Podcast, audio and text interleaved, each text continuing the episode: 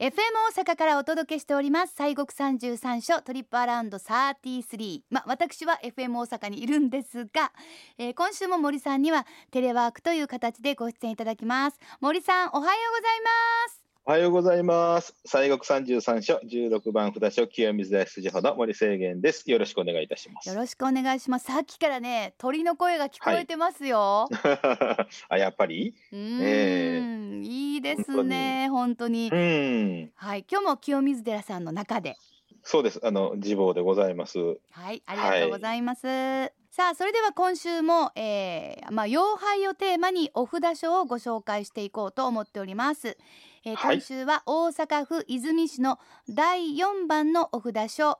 牧尾さん瀬福寺さんでございます。それでは森さん、はい、お願いします。えー、牧尾さん瀬福寺さんでございますけれども、うん、あのこちらはですね、えー、お札書の中でもまあ一番こう難所のところとというふうにも、まあ、言われておりますけれども、はい、えー、大阪のですね、和泉市にございます瀬福寺さんですが、うん、あの、牧尾山というお山、標高500メートルほどの、まあ、地点にございましてですね、えー、まあ、言うても山を登っていくんですが、30分から40分ぐらい、えー、ゆるゆるとこう上がっていくお札所でございましてね、えー、あの、という、あれなんですよ。車で近所まで行けんのかしら言うて、言うても、近所から歩いてもこの山道しかないっていうことでございますから。近所まで行っても、そこから30分は自力で大体歩いてくださいと。そうやね。来ましたね。まあ、そうやね。あの、つっかつか行って3、40分。ちょっとゆっくりゆっくり行ったら、こう1時間ぐらいっていうところでございますけれども。そうですか。なぜあの火山法王さんでもあの道に迷を張ったっていう伝説がありますからね。あら、えー、そうなんですそんなまあお寺でございます。気をつけなければ。はい、でで創建はですね6世紀頃というふうに伝わっておりまして、うん、えー、日本に仏教が伝来してすぐぐらいのことでございましてね。えー金明天皇さんの、まあ、直眼によりまして、えー、行満上人という方が弥勒菩薩をご本尊として、えー、開かれたお寺というふうに伝わっております。うん、で、この行満さんという方はね、あの、で、大和王朝のまあ外交を担っていたというようなことをまあ伝わっておりましてね。はい。で、えー、航海の安全とか、そういう戦勝祈願というふうなことで、えー、や、えー、大和のですね、えー、牧向山から、えー、岩筒の狼という神さんをこう招かれてですね、うん、えー、祀られてっていうような、そういう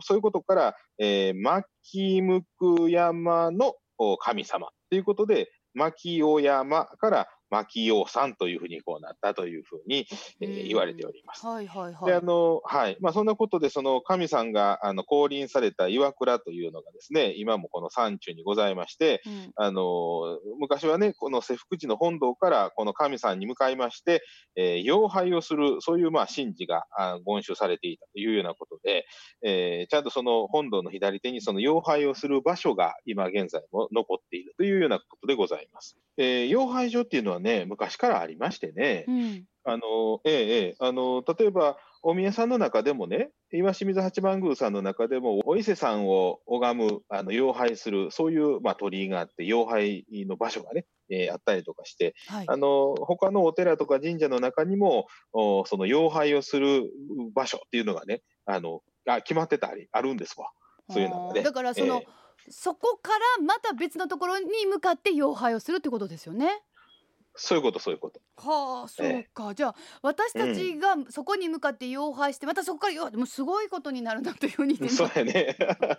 想像するとね、すごいな。ええええわかりました。じゃあ、その、えー、瀬福寺さんのご本尊ですね。えー、はい。どのような感じでございましょうか？えー、ご本尊様はですね、その、まあ、弥勒菩薩さんでございますけれども、えー、後に706年に、あの、行基さんってやはりますけどね、はいはい、あの方が、あの、まあ、修行されて、文殊さんを安置されて、で、また、行基さんのお弟子がですね、771年に、えー、北海上人という方ですけれども、この方が十一面観音さんをお祭りになったと。で、この観音様がお札所の観音さん、ご本尊さんというふうになったというふうに伝わっております。で、うん、あの、2015年からこの観音様は常にご会長をされているということでございましてね。私たち、あの、拝見することができるという。そういうことでございます。ラッキー、はい、ラッキー。えー、でこのねご本尊さんもいろんな伝説がありましてね、はい、あのまあ、当時みすぼらしいあの修行僧がですね、まあ、あの夏の暗号、下暗号って言いまして、うん、あの夏場、こういうちょっと集まって修行するというのがインドであったんですね。あの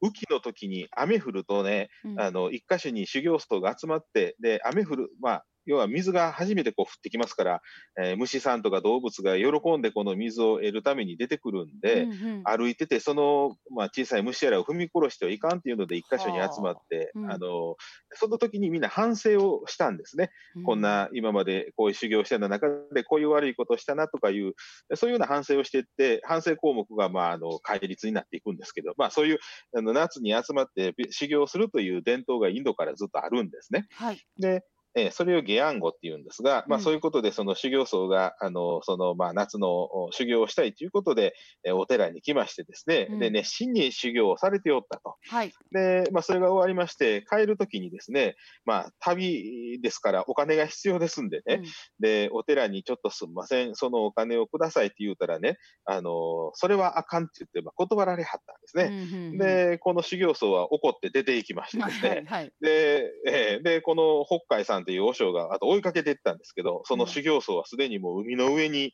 えー、おりまして、その和尚がですね、観音さんの化身やったっていうのがその時にまあ、分かったんですね。うん、それで、えー、北海さんは、あえらい悪いことをしてしもったということで、えー、お詫びに、あの、千手観音さんを作って、まあ、懺悔、別罪をされたというような、そんな話があったりするというようなね。ああ、そうですかね、えー、もう本当に、えー、ちょっと後悔しちゃったわけですよね、そうですか。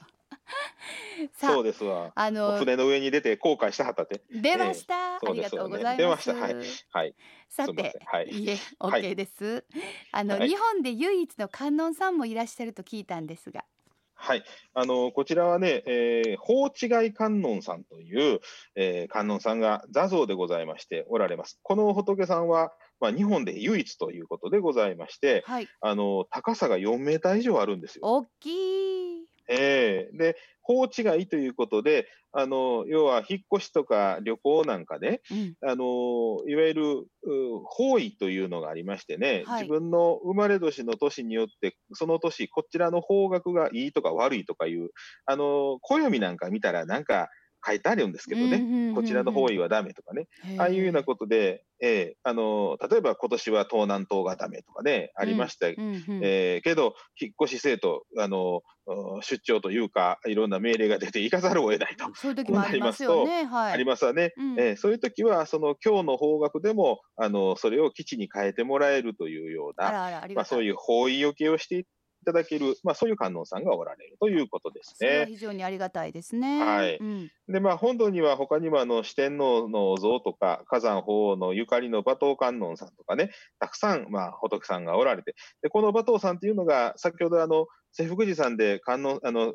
火山法王が道に迷ったということを申しましたけれども、法王さんがあの道に迷ったときに、この馬馬のね、えー、お馬さんの稲鳴きで、えー、それを頼りにこう行ったら、この瀬福寺にたよ、まあ、たどり着いたということで、うんうん、あの馬頭観音さんが導いたということで、その馬頭観音さんのお像があるというような、そんな、まあ、あのご縁のある仏さんもおられますね。いやそうかそうか、はい、まあでもそうですよね。道に迷ってどないしょう言うて時にヒヒンと泣いてくれてそっちにパパパッとこう行かはったっていうね。わかる そうそうそうそう。もういろんなねあの、まあ、伝説逸話ございますね。わかりました。はい。さて今日ご紹介くださったのは大阪府和泉市にあります瀬福寺さん。